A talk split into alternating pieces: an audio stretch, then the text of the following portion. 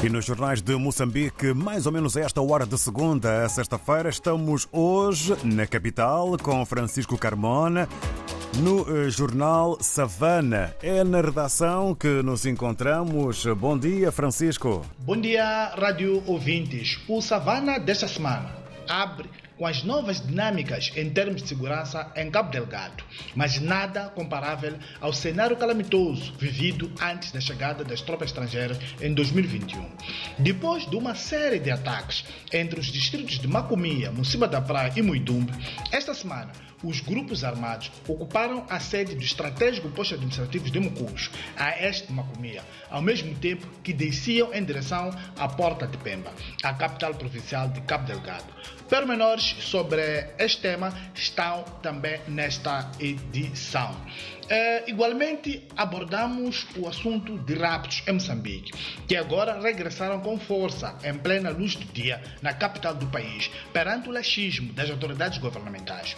No último sábado, na Avenida Ho Chi Minh, na baixa da capital moçambicana, o cenário do rapto de um empresário era equiparável ao que se assiste nos filmes de Hollywood. Detalhes sobre este tema estão na edição de hoje. Continuamos a acompanhar o que foi dito no julgamento sobre as dívidas ocultas em Londres.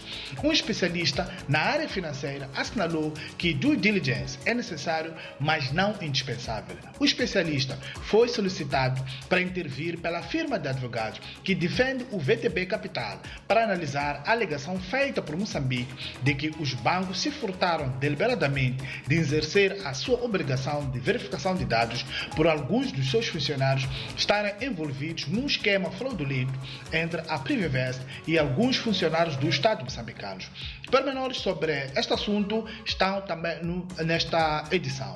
Eh, também olhamos para o relatório da terceira revisão eh, do Programa de Assistência a Moçambique, o abrigo da Facilidade de Crédito Alargada, onde o diretor executivo adjunto do Conselho Diretivo do Fundo Monetário Internacional, BONLI, aponta a situação da segurança frágil e o impacto das mudanças climáticas como ameaças significativas para as perspectivas de crescimento da economia moçambicana. Detalhes sobre este e outros temas estão no Savana de hoje, que já está nas bancas e nas nossas plataformas tecnológicas. Bom dia e um abraço de Francisco Carmona a partir da redação de Savana, em Maputo.